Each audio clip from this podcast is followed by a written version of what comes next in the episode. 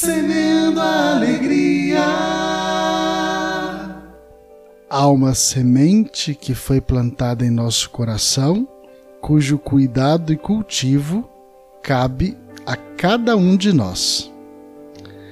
A salvação é um dom de Deus. É um chamado que Deus nos faz para caminhar com Ele.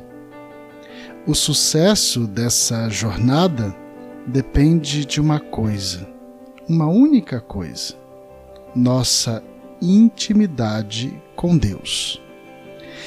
Deus é mais íntimo de nós do que nós mesmos.